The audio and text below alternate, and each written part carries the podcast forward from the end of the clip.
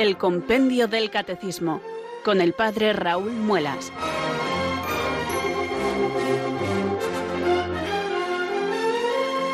Muy buenas tardes, queridos oyentes de Radio María. Son las cuatro o las tres en Canarias.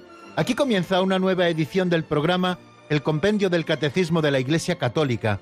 Reciban desde Talavera de la Reina un saludo muy cordial del Padre Raúl Muelas, que un día más les habla desde estos micrófonos de Radio María, la radio de la Virgen, la fuerza de la esperanza. Sed todos bienvenidos.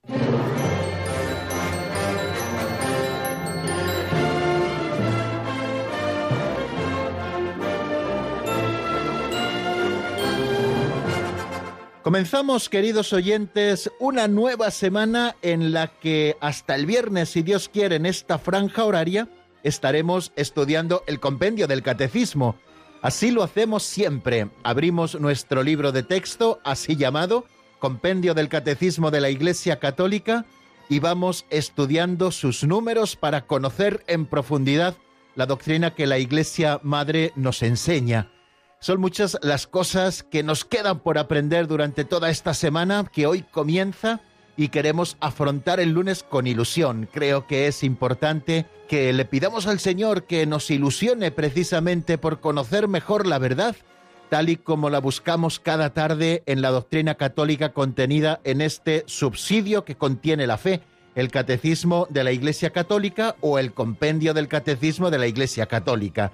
Nosotros tenemos un libro de texto que es el más pequeño de los dos, pero siempre tenemos también como referente ese otro libro de 1992 que nos regaló San Juan Pablo II, un libro que queda resumido en este nuestro que es el compendio. Por eso, ya saben, con un sistema pedagógico diferente que es a través de las preguntas y respuestas y mucho más resumido, vamos reproduciendo o va reproduciendo este libro el mismo esquema que nos presenta el Catecismo Mayor de la Iglesia. Bueno, pues con ilusión nos acercamos esta nueva semana a los números que vamos a ir conociendo y también a todos los demás recursos que ofrecemos aquí en el programa, el Compendio del Catecismo, todos los días. Empezamos siempre orando juntos, saludándonos, colocándonos cada uno en nuestro propio lugar para el estudio del compendio Después estudiamos en ese aperitivo catequético una pincelada de sabiduría para hacer una reflexión breve sobre ella.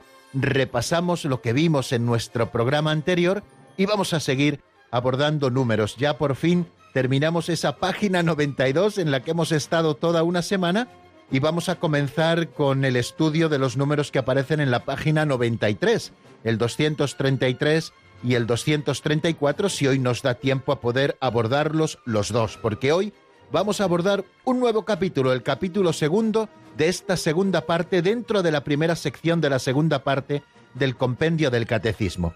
Bueno amigos, pues vamos a disponernos como lo hacemos siempre con la oración. Necesitamos que el Señor mismo nos enseñe su verdad. Él la ha revelado plenamente en Jesucristo y el Espíritu Santo será el que nos lleve hasta la verdad plena. Conscientes de ello, queridos amigos, cada día elevamos nuestra plegaria al Espíritu de Dios para que venga sobre nosotros, por eso lo invocamos, y nos ilumine con su luz y nos fortalezca también con su fuerza para que podamos cumplir nuestro cometido. Por eso, un día más, queridos amigos, yo les invito a que oremos así. Ven Espíritu Santo, llena los corazones de tus fieles y enciende en ellos el fuego de tu amor. Envía Señor tu Espíritu que renueve la faz de la tierra. Oh Dios, que llenaste los corazones de tus fieles con la luz del Espíritu Santo, concédenos que guiados por el mismo Espíritu, sintamos con rectitud y gocemos siempre de tu consuelo. Por Jesucristo nuestro Señor. Amén.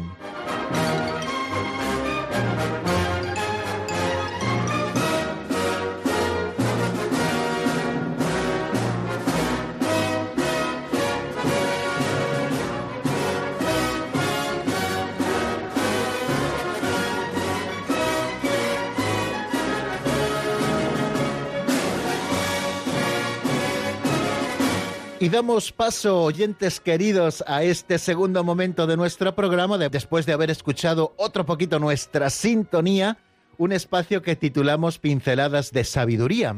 tomamos todos los días prestada una pincelada del libro así titulado Pinceladas de Sabiduría de don Justo López Melús, y en estas narraciones o historietas de apenas un minuto que nos lee nuestro amigo Alberto, nos dan posibilidad de que podamos reflexionar sobre algún aspecto concreto de nuestra vida cristiana para poder aplicar eh, la doctrina que conocemos a la vida concreta de cada día.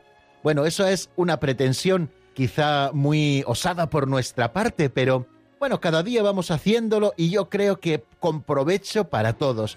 En primer lugar, para este que les habla, puesto que me está viniendo muy bien conocer todas estas historias, algunas las recuerdo de cuando las leí en su momento y ahora pues las estoy eh, releyendo nuevamente y sacando algunas reflexiones para compartir con ustedes. Y eso siempre es provechoso. Bueno, vamos a por la pincelada de hoy que se titula Punto de Contacto.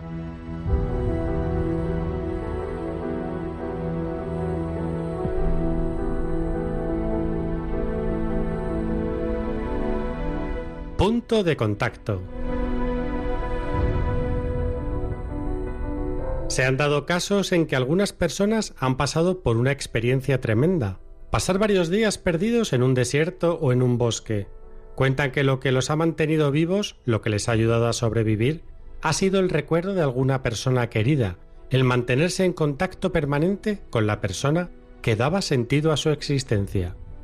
Anteo era un gigante mitológico, hijo de la tierra. Mientras estaba en contacto con su madre, era invencible. De allí sacaba siempre nuevas fuerzas. Hércules se dio cuenta, lo levantó del suelo, luchando con él, lo separó de la tierra y lo venció. Si un cónyuge está en contacto con su pareja, será invulnerable. Si un sacerdote se apoya siempre en el altar, si parte de allí y vuelve allí, será invulnerable. Si se apartan,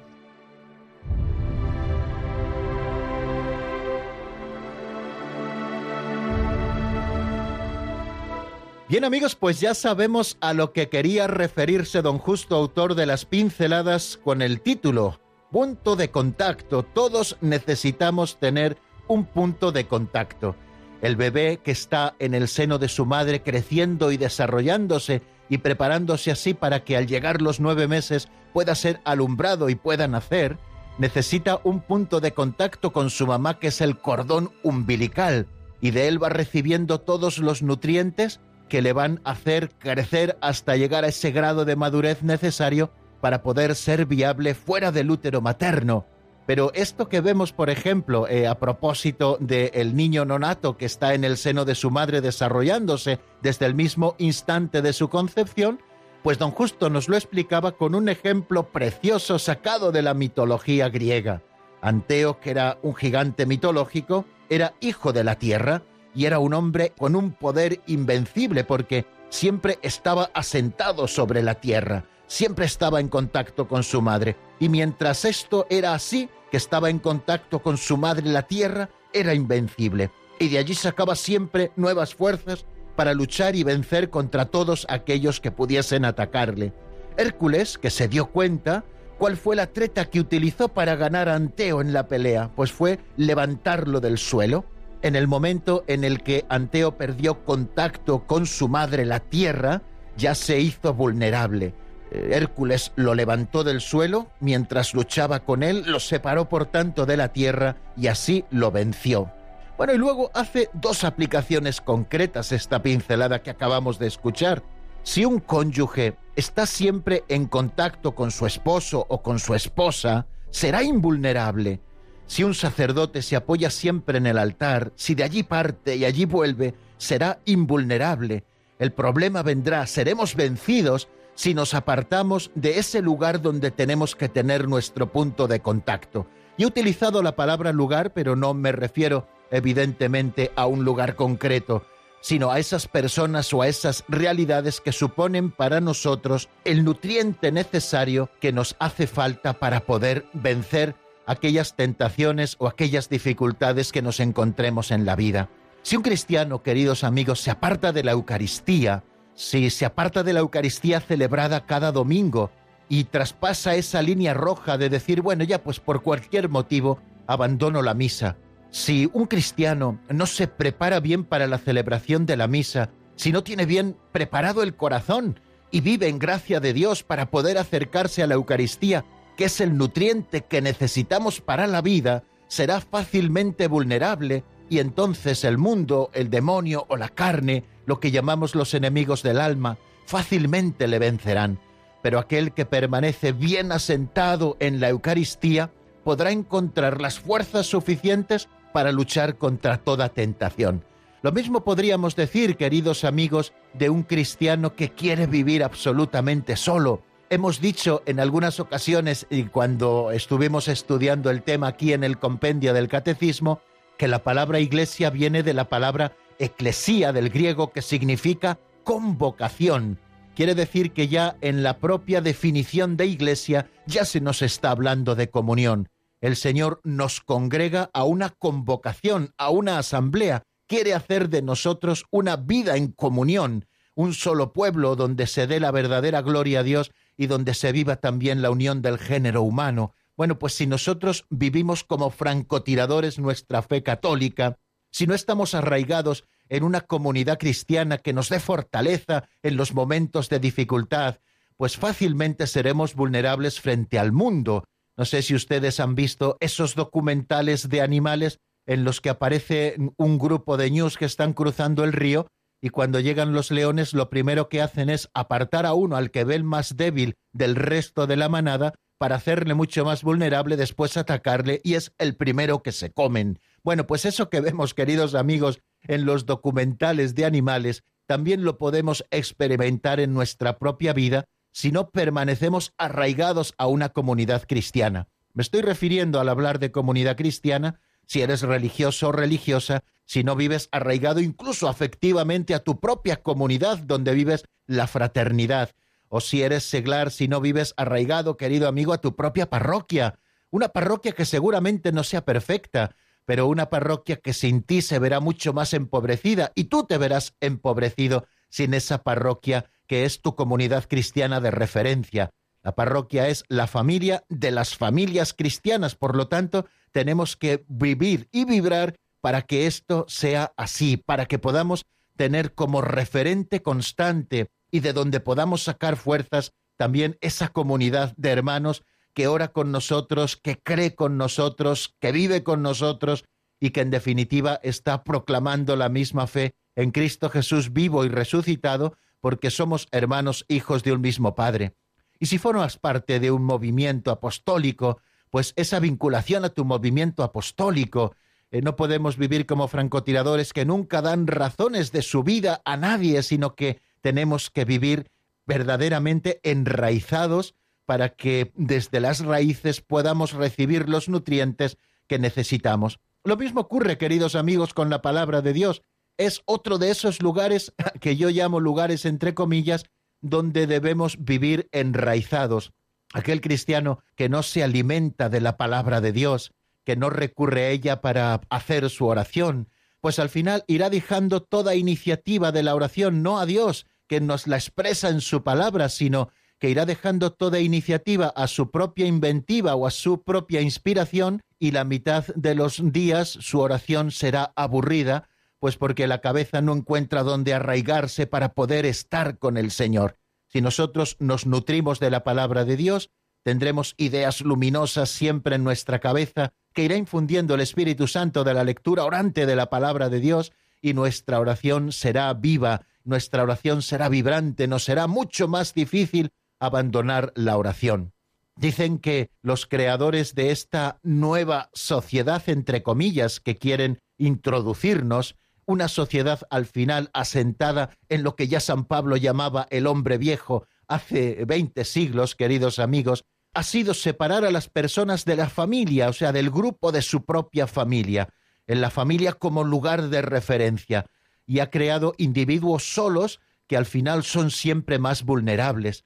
Aquel que tiene una familia detrás en la que se apoya y en la que descansa y a la que puede consultar las dudas más importantes o menos importantes de su vida, aquel que tiene una familia bien estructurada y que así lo busca, pues siempre se encuentra con un apoyo suficiente para poder hacer frente también a las dificultades con las que la vida a veces nos sorprende.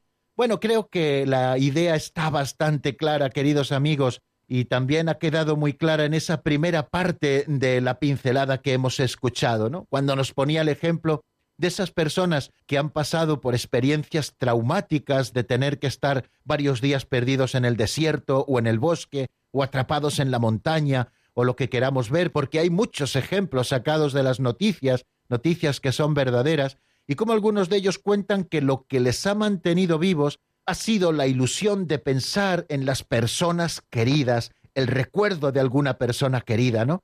Y el tener a la vista y en el corazón siempre el recuerdo de esa persona querida le ha hecho no rendirse, le ha hecho luchar. Ha sido ese contacto directo desde su propio recuerdo con la persona amada la que le ha mantenido activo y vivo para poder sobrevivir. Bueno amigos, pues apliquemos, queridos, a nuestra vida concreta esta pincelada y esta reflexión que yo quiero compartir hoy con ustedes. Vamos a arraigarnos en lo verdaderamente importante, en la celebración de la Sagrada Liturgia como cristianos, especialmente de la Eucaristía, cada domingo y cada fiesta de guardar, eh, sin faltar ni un solo día. Vamos a arraigarnos en la Eucaristía a la que adoramos con todo nuestro cariño y que es fundamento de nuestra oración. Vamos a arraigarnos a la palabra de Dios, en la que podremos descubrir la voluntad de Dios para nuestras vidas.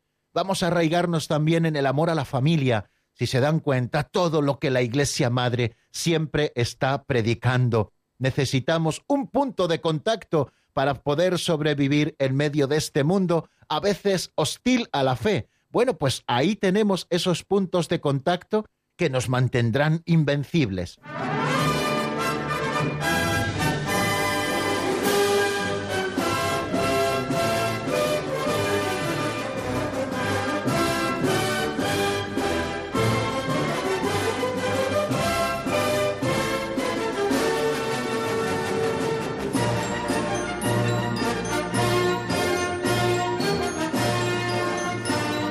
Aquí seguimos, queridos amigos, en el compendio del Catecismo de la Iglesia Católica. Estamos en la sintonía de Radio María y como les indicaba al comienzo de nuestro programa, hoy vamos a abrir un nuevo capítulo en el estudio del compendio del Catecismo.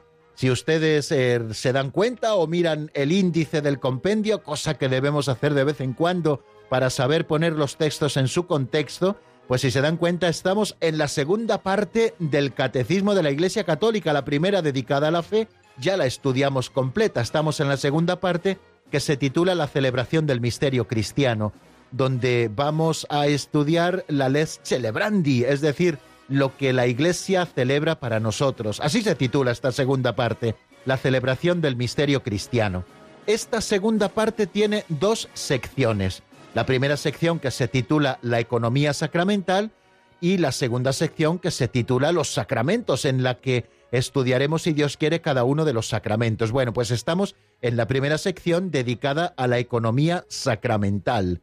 Después de estudiar algunos temas introductorios, qué es la liturgia y qué lugar ocupa dentro de la Iglesia, y en qué consiste eso que llamamos economía sacramental, es decir, cómo nos llega la salvación hoy, así querido por Dios, a través de los sacramentos, que son signos sensibles instituidos por Jesucristo, que contienen la gracia para nosotros y que Él ha entregado a la Iglesia para que sean para ella. Bueno, pues después de estudiar estos temas introductorios, abrimos un capítulo primero dentro de esta sección primera de la segunda parte que titulamos El misterio pascual en el tiempo de la Iglesia.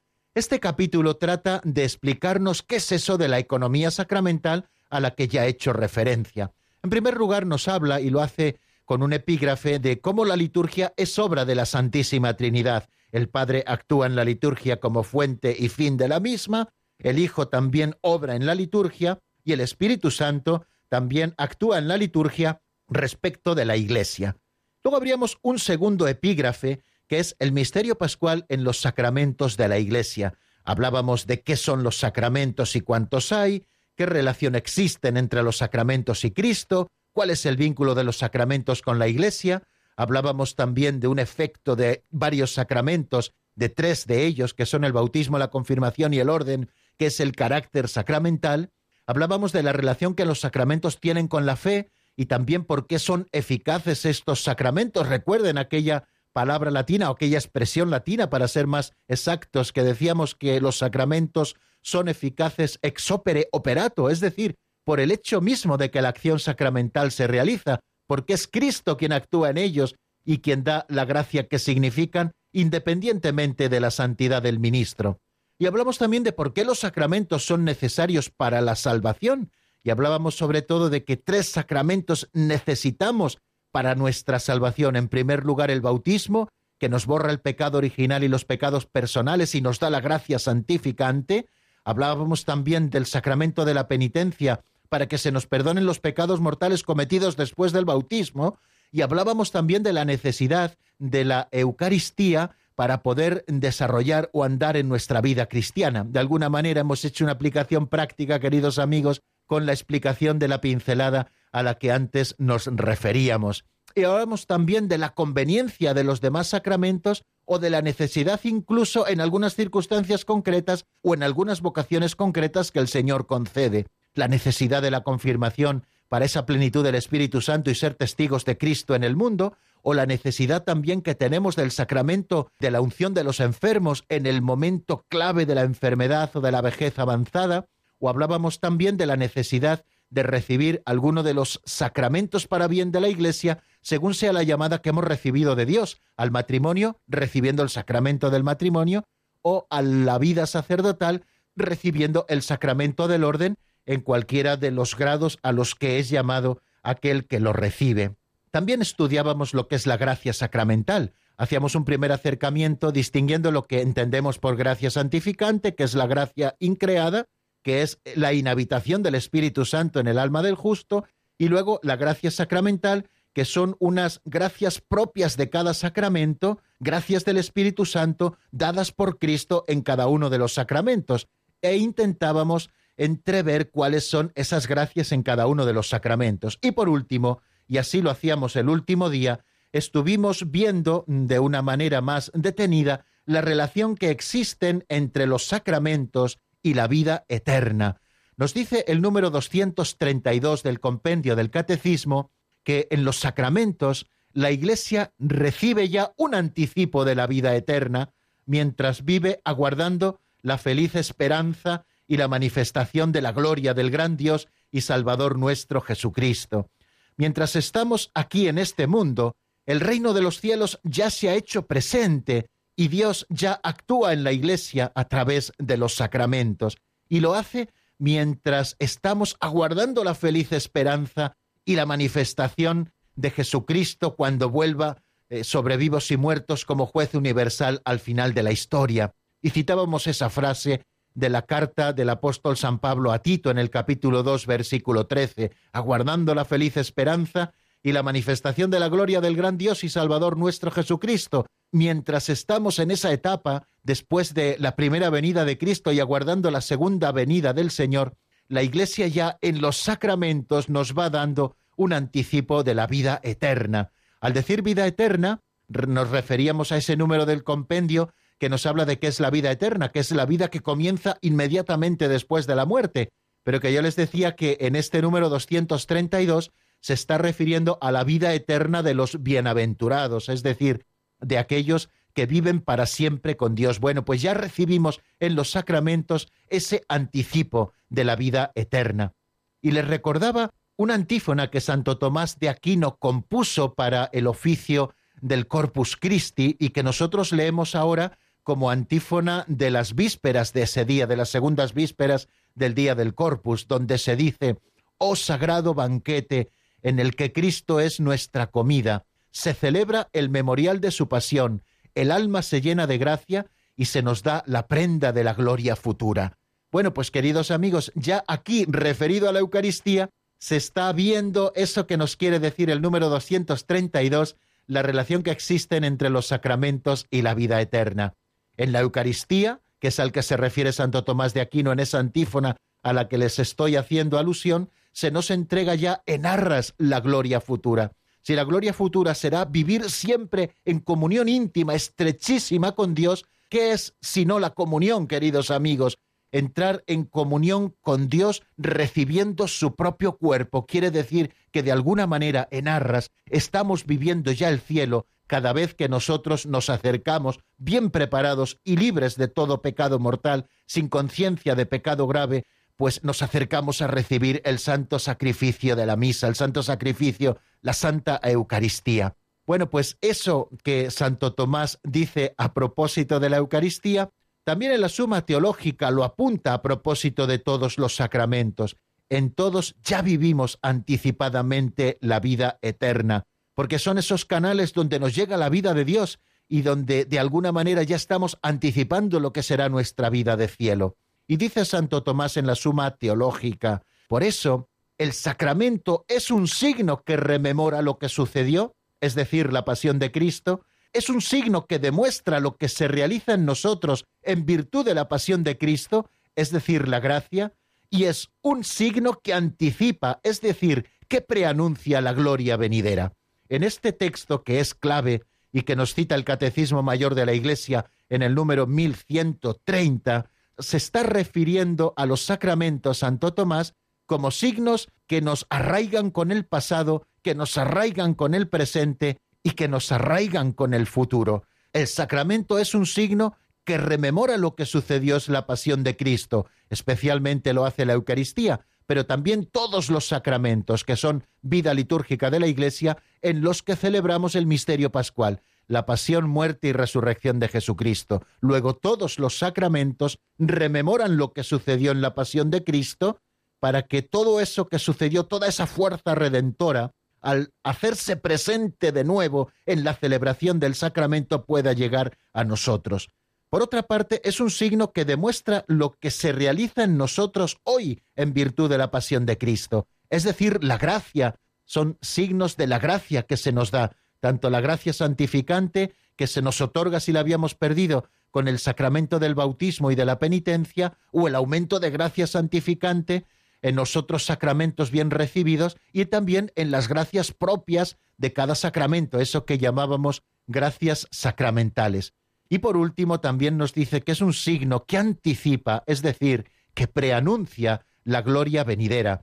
Yo les ponía como deberes, queridos amigos, el pasado viernes, el que viviésemos la misa dominical desde esta clave, como preanuncio de la gloria venidera, es decir, que vivamos la misa del domingo como anticipando ya de alguna manera, todavía imperfecta, por supuesto, porque aún estamos en esta tierra, la gloria maravillosa que se nos entregará en el cielo. Pues bástenos, queridos amigos, estas palabras como puesta a punto de lo que vimos en nuestro último programa. Yo les animo a que escuchen en este momento una canción para que podamos detenernos un minuto en la palabra y también de alguna manera nos sirva como momento de reflexión. La canción es de Amigos de Jesús, Servirte y Seguirte, así se titula y está sacada del álbum del 2015, Cristo viene. La escuchamos y enseguida estamos nuevamente juntos para seguir avanzando en el estudio del compendio.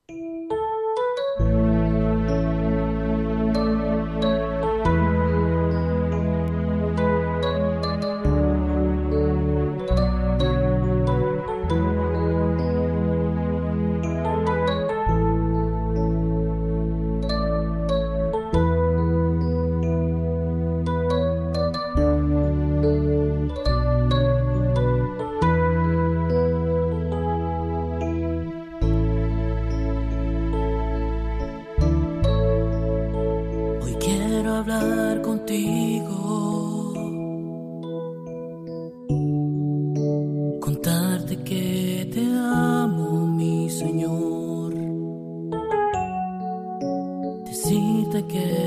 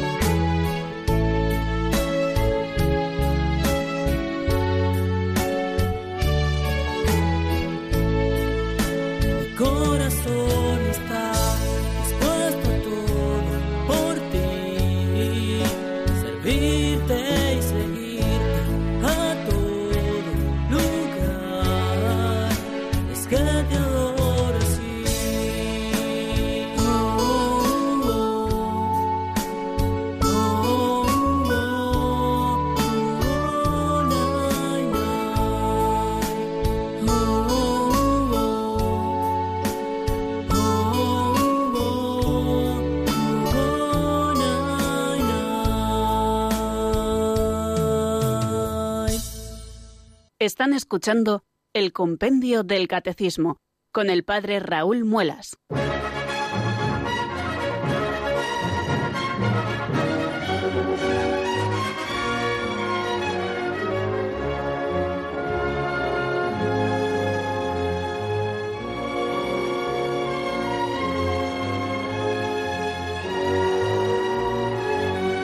Seguimos avanzando en el estudio del compendio del catecismo y como siempre, queridos oyentes, lo hacemos aquí en la sintonía de Radio María.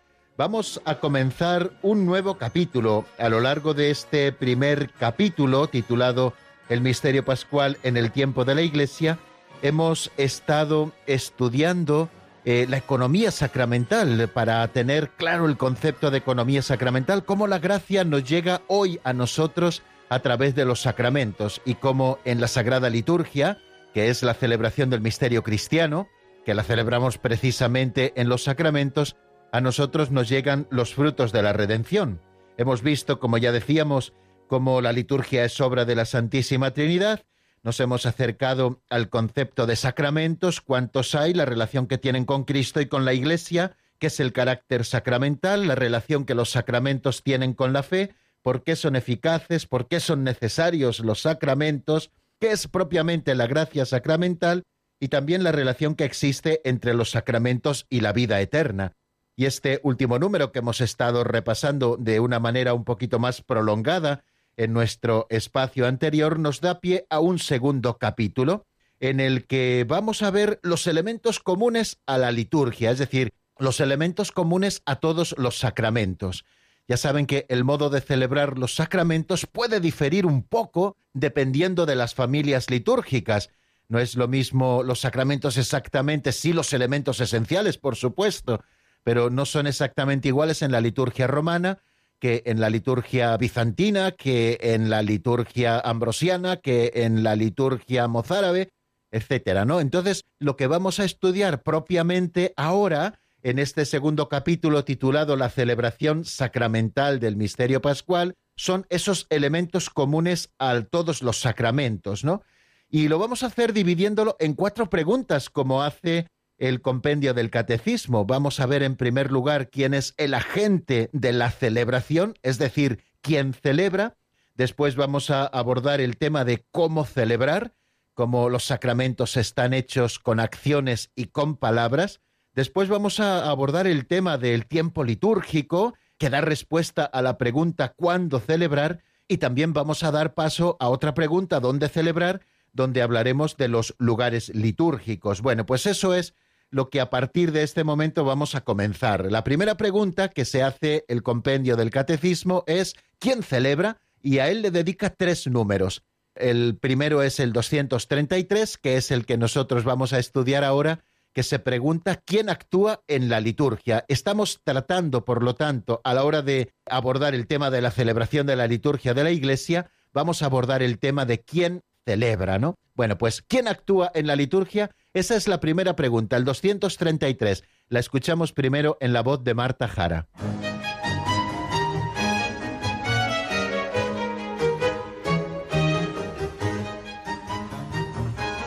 Número 233.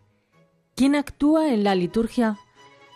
En la liturgia actúa el Cristo total, cabeza y cuerpo. En cuanto sumo sacerdote, Él celebra la liturgia con su cuerpo, que es la Iglesia del cielo y de la tierra.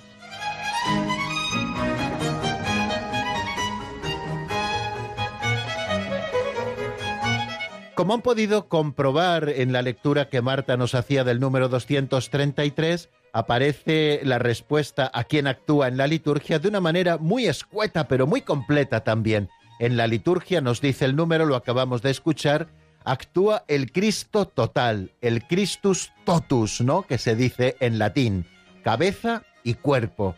En cuanto sumo sacerdote, Jesucristo celebra la liturgia con su cuerpo, que es la iglesia del cielo y de la tierra. Bueno, pues si nos acercamos a este número vamos a ir viendo ya varios conceptos que son muy interesantes a la hora de saber nosotros quién actúa en la liturgia.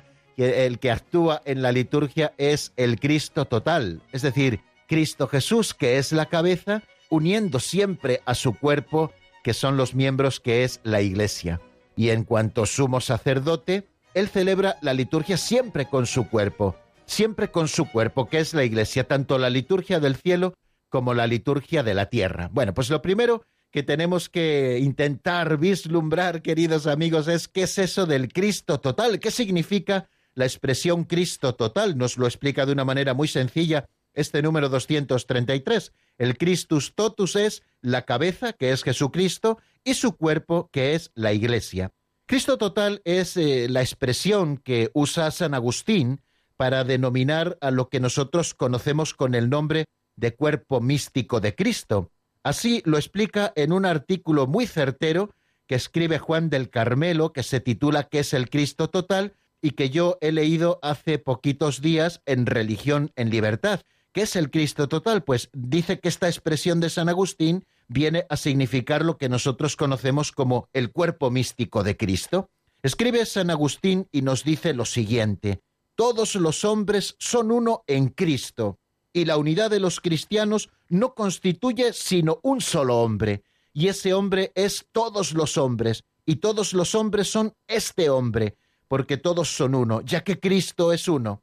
No existe sino un hombre que alcance hasta el fin del tiempo. Este es el Cristo total, Cristo unido con la Iglesia.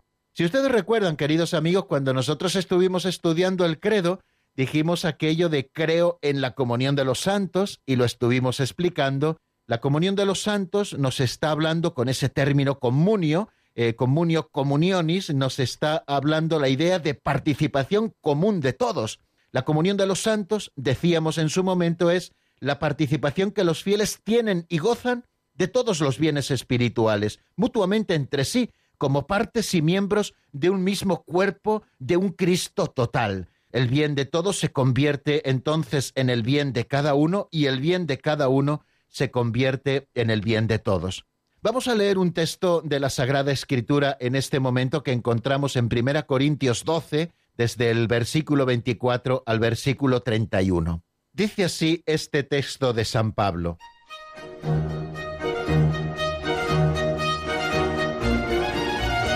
Dios organizó el cuerpo dando mayor honor a lo que carece de él, para que así no haya división en el cuerpo, sino que más bien todos los miembros se preocupen por igual unos de otros.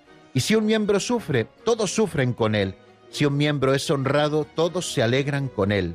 Pues bien, vosotros sois el cuerpo de Cristo y cada uno es un miembro, pues en la iglesia Dios puso en primer lugar a los apóstoles, en segundo lugar a los profetas, en el tercero a los maestros, después los milagros, después el carisma de curaciones, la beneficencia, el gobierno, la diversidad de lenguas.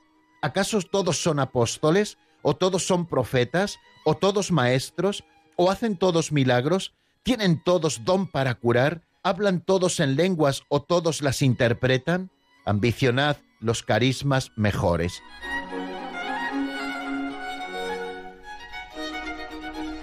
Bueno, queridos amigos, como pueden ver, San Pablo, usando esta imagen del cuerpo, nos explica eh, lo que es el Cristo total. Eh, somos nosotros los miembros de este cuerpo que tiene como cabeza a Jesucristo vivo y resucitado. Y nosotros podemos preguntarnos también, ahora que estamos acercándonos al concepto de Cristo total, ¿quiénes forman parte de ese Cristo total o cuerpo místico? Sigo este artículo que antes les indicaba. El Cristo total alcanza a todos los hombres que han existido o existirán desde el comienzo hasta el fin del mundo. Los condenados son los únicos que están excluidos para siempre. El cuerpo místico está constituido no solo por los hombres, sino también por los ángeles. La liturgia de los hombres en la tierra está asociada a la liturgia de los ángeles en el cielo. Nada de extraño hay en ello, puesto que, como señala Santo Tomás de Aquino, los hombres y los ángeles están ordenados a un solo fin, que es la gloria de la bienaventuranza divina. Pues el cuerpo místico de la Iglesia no se compone solo de hombres, sino también de ángeles, y Cristo es la cabeza de esta multitud, nos dice también Santo Tomás de Aquino. Ya estudiábamos en su momento, queridos amigos, qué tres maneras hay de pertenecer a este cuerpo místico de Cristo que es la Iglesia. Decíamos que pertenecemos los que aún peregrinamos en este mundo, lo que llamamos la Iglesia peregrina. También pertenecen a este cuerpo que es la Iglesia los difuntos que todavía se están purificando para ver a Dios cara a cara, la iglesia purgante, las ánimas benditas del purgatorio, que también las llamamos, y también pertenecen a este cuerpo que es la iglesia, los bienaventurados del cielo y también los ángeles del cielo. Bueno, pues como ven, estos elementos creo que es bueno que salgan porque luego vamos a explicar la liturgia del cielo y también la liturgia de la tierra. Bueno, pues ¿quién actúa entonces en la liturgia como se pregunta este número 233? Pues la liturgia es acción del Cristo total. Tenemos que ir superando quizá esas visiones de concebir la liturgia como solamente lo que nos entra por los ojos y el que celebra la liturgia es simplemente el sacerdote ministro que está celebrando la liturgia, sino que tenemos que tener ese concepto muchísimo más amplio de que la liturgia la celebra el Cristo total, el Christus totus. Los que desde ahora la celebran participan ya, más allá de los signos, de esa liturgia del cielo, donde la celebración es enteramente comunión y fiesta. Y si ustedes vuelven a releer este número 233, que es el que nos ocupa en este momento, donde nos dice que en la liturgia actúa el Cristo total, se nos dice que Jesucristo como sumo sacerdote celebra la liturgia con su cuerpo, que es la iglesia del cielo y de la tierra, tanto con la iglesia celeste como con la iglesia terrestre. Si nosotros atendemos a la liturgia de la tierra, como veremos dentro de un par de días o mañana mismo, si nos da tiempo a ir avanzando a buen ritmo, pues vemos que quiénes son los que celebran y que cada uno de los miembros de este cuerpo que es la Iglesia que peregrinamos en este mundo, participamos en la liturgia según el orden recibido y según nuestra propia vocación. Pero los celebrantes de la liturgia celestial, ¿quiénes son? Tenemos que recurrir, como nos dice el número 1137 del Catecismo Mayor de la Iglesia, al Apocalipsis de San Juan, que leído en la liturgia de la Iglesia, nos revela primeramente que un trono estaba erigido en el cielo y uno sentado en el trono. El Señor Dios, como nos dice eh, Isaías en el capítulo 6, versículo 1, ¿no? Bueno, pues el libro del Apocalipsis nos revela que existe un trono erigido en el cielo y uno que está sentado en el trono. Ese uno es Dios Padre. Y luego revela también al Cordero, que está inmolado y de pie, como leemos en el libro del Apocalipsis en el capítulo 5, versículo 6. Se está refiriendo a este Cordero inmolado y puesto en pie, a Cristo crucificado, que también ha resucitado de entre los muertos. Por eso es un cordero que está inmolado, que lleva en sí las huellas de la pasión, pero que está de pie porque ha resucitado. Él es el único sumo sacerdote del santuario verdadero, como nos expresa muy bien la carta a los hebreos, y si tienen ustedes un ratito, pues pueden leer el capítulo cuarto de la carta a los hebreos, o el capítulo décimo también de la carta a los hebreos, donde se nos habla de que el sumo sacerdote único de la nueva alianza el que está en el santuario verdadero es Jesucristo, el mismo que ofrece y que es ofrecido, el mismo que da y que es dado, como nos dice la liturgia bizantina.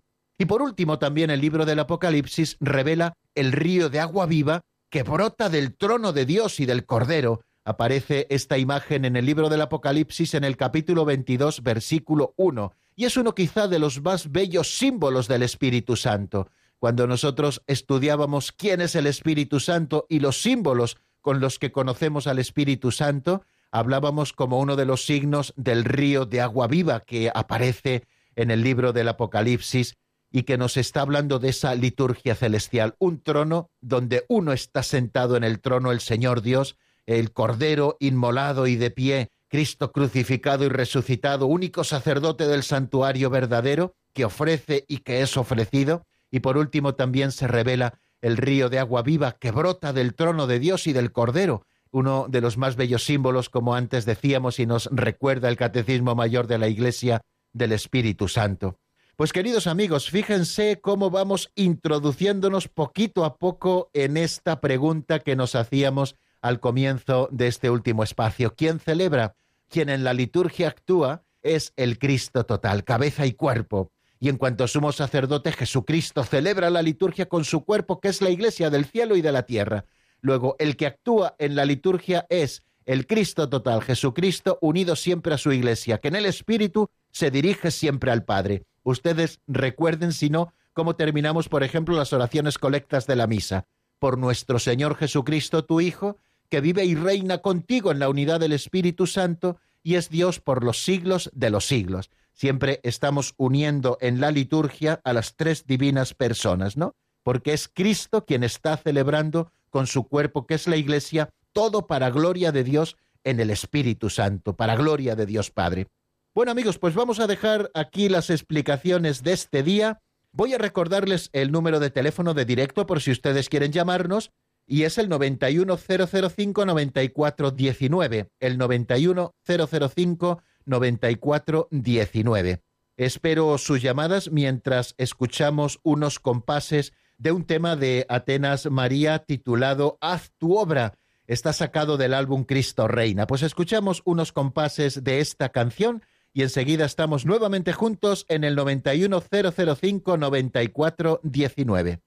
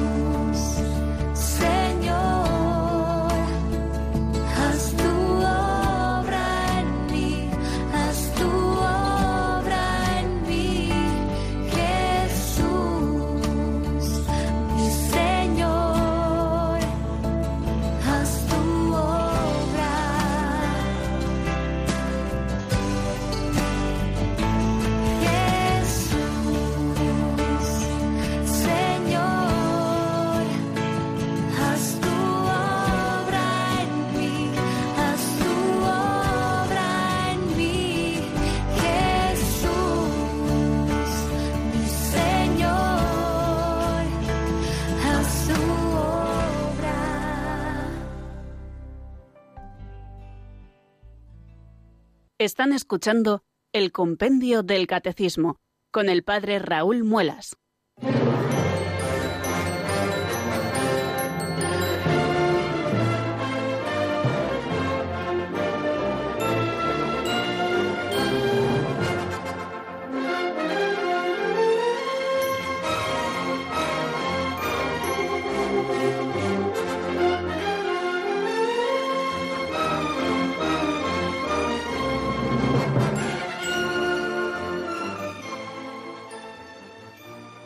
Bueno, queridos amigos, eh, nos separan diez minutos de las cinco de la tarde y estamos aquí una tarde más abriendo el compendio juntos y abriendo también este último momento del programa en el que tenemos un teléfono de directo en el que ustedes pueden participar con nosotros, con sus dudas, con sus reflexiones, con sus testimonios. Solo les pedimos que sean breves para que puedan entrar varios oyentes. El teléfono es el 91005 9419. Y tenemos a la espera una llamada eh, que es nuestro amigo Emilio, que nos llama desde las afortunadas Islas Canarias. Para ser más concreto, desde Santa Cruz de Tenerife. Buenas tardes y bienvenido, Emilio. Buenas tardes. Yo soy católico practicante, ¿no? Eh, yo, mm, por ejemplo, en el credo, cuando se habla de que, eh, o sea, al, rezar el credo se dice que Jesucristo descendió a los infiernos, yo no estoy de acuerdo con esa expresión. Yo pienso que lo, que fue que al seno de Abraham, si acaso, que, que después, pero que al tema del infierno ahí en el credo no, no me convence mucho a mí. Pienso que, que sería, si acaso, como una especie, el purgatorio que había antes de la resurrección de Jesús, que se habla del, del, del seno de Abraham, que es curioso que cuando la eh, en la transfiguración en el monte Tabor se, no, se observa que Moisés, eh, y, porque se habla de que antes Jesucristo iban al seno de Abraham y se ve que Moisés y, Elías ya están como si estuvieran en el cielo, ¿no? Muy bien, pues eh, tomamos buena nota de la pregunta que nos hace Emilio. Le comentaré que en su momento, cuando estuvimos viendo en el credo esta expresión, que forma parte de uno de los artículos de la fe, que Jesucristo eh, descendió a los infiernos y al tercer día resucitó de entre los muertos, con esa expresión, los infiernos, eh, tal y como nos explica también el Papa San Juan Pablo II en las catequesis que él nos ofreció en su momento, en aquellas eh, intervenciones suyas de los miércoles, nos dice que la expresión los infiernos no se está refiriendo al infierno de la condenación. Y efectivamente, usted dice bien cuando eh, interpreta que esos infiernos no se refiere al lugar de la condenación, sino que se refiere al lugar de los muertos. Eh, tal y como se expresa en algún momento, por ejemplo, en la parábola del rico Epulón y el pobre Lázaro, el seno de Abraham, ¿no? Eh, el seno de Abraham, eh, bueno, pues podemos identificarlo con el lugar de los muertos, lo que los griegos llamaban el Hades o lo que los judíos llamaban el Seol, que era ese lugar donde iban las almas de los justos esperando la redención que traería Jesucristo. Quiere esto decir que eh, no era la misma la suerte de aquellos que eran justos de los que no lo eran. Eso lo vemos perfectamente en la parábola del rico Pulón y el pobre Lázaro. ¿eh? Eh, no era, igual la suerte de unos y otros. Y que Jesucristo a donde baja es a completar su redención bajando al lugar de los muertos, su alma, unida a su divinidad, en ese momento real de la muerte, separada de su cuerpo, baja al lugar de los muertos para redimir a los que allí esperaban esa redención de Cristo. Bueno, pues esperemos haber dado un poquito de luz. Casi no tenemos tiempo, pero vamos a dar eh, también entrada a una llamada que nos llega desde Madrid, que es Alberto. Buenas tardes y bienvenido. Buenas tardes, buenas tardes, reverendo. ¿Cómo está? Perdón que lo moleste. Mire, eh, yo soy también católico practicante. Eh, siempre la pregunta, y una vez un compañero también que era católico, nos hicimos, nos hicimos una pregunta relacionada al Espíritu Santo, que se viene tratando desde ya hace tres programas. Mm. El problema es que nosotros, Dios nos llamó a ser santos por acción del Espíritu, ¿no? Eso es lo que lo que dice la, la palabra, ¿no? Por acción del Espíritu Santo. Pero ¿qué pasa? Nosotros nos preguntamos si nosotros hemos sido bautizados y hemos tenido la confirmación y se nos ha dado el Espíritu y se nos ha reconfirmado en la confirmación. Si tenemos el Espíritu, entonces, ¿por qué el continuo pecar? ¿Por qué seguimos pecando si el Espíritu está en nosotros? Muy bien. Bueno, pues eh, tomamos también buena nota de esta pregunta y me alegro mucho de que con sus amigos católicos también tengan conversaciones sobre temas de fe. Creo que enriquece enormemente y se lo quiero también agradecer y también recomiendo a todos nuestros oyentes que hagan eso con sus amigos, con los que comparten una misma fe que puedan también preguntarse cosas, dudas que tengan para poderlas estudiar, para poderlas despejar. Bueno, es evidente, queridos hermanos, que eh, quien nos hace santos, quien nos justifica es Dios mismo, que bajo su acción. Eso es la gracia santificante, la gracia increada, la venida del Espíritu Santo al alma del justo, al alma de aquel que Dios ha justificado. Bien, pero eh, el Señor, mm, que respeta siempre nuestra libertad, también respeta cuando nosotros le volvemos la espalda. Nuestros primeros padres también fueron creados en ese estado de gracia originaria y también volvieron la espalda a Dios. Ya saben que tenemos los enemigos del alma, que son el mundo, el demonio, la carne, que a veces nos envuelven y nos hacen separarnos del Señor, hasta incluso el punto de perder la gracia por el pecado mortal. Llevamos dentro de nosotros también esa semilla eh, por llamarla de alguna manera, que llamamos concupiscencia, que no es pecado, pero que sí que es una inclinación constante al pecado. Y si nosotros, queridos amigos, no estamos haciendo fuerza en contra, es como una pendiente sobre la que nos vamos resbalando hasta poder llegar a caer y perder esa gracia de Dios. Esto será así, queridos amigos, hasta el final de los tiempos, hasta el comienzo de esa vida eterna, ¿no? Donde se afiance en nosotros esa santidad para siempre, cuando lo seamos todo en Dios. Eh, que será ya en el cielo, ¿no? Primero el alma, después de morir, y después se sumará también ese cuerpo que enterramos en debilidad cuando eh, resuciten los muertos y Cristo vuelva como juez universal. O sea que el hecho de que hoy hayamos recibido la gracia no nos quita de seguir luchando y nunca tenemos que perder de vista esta dimensión de milicia que la vida cristiana también tiene, porque la gracia puede perderse si nosotros nos descuidamos y no secundamos esas acciones de la gracia de Dios en nosotros. Pues así tenemos que terminar, queridos amigos, porque no nos queda tiempo para más. Muchísimas gracias por haber compartido este tiempo de radio con nosotros y mañana, si Dios quiere, ya saben, en el mismo lugar y a la misma hora en Radio María, a las cuatro en la península, a las tres en Canarias. Y recomendarles que sigan eh, escuchando Radio María porque ahora nos van a hablar en tiempo de liturgia de cosas maravillosas, completando mucho más por especialistas esto que nosotros estamos viendo. La bendición de Dios Todopoderoso, Padre, Hijo y Espíritu Santo, descienda sobre vosotros y permanezca para siempre. Amén. Hasta mañana, si Dios quiere, amigos.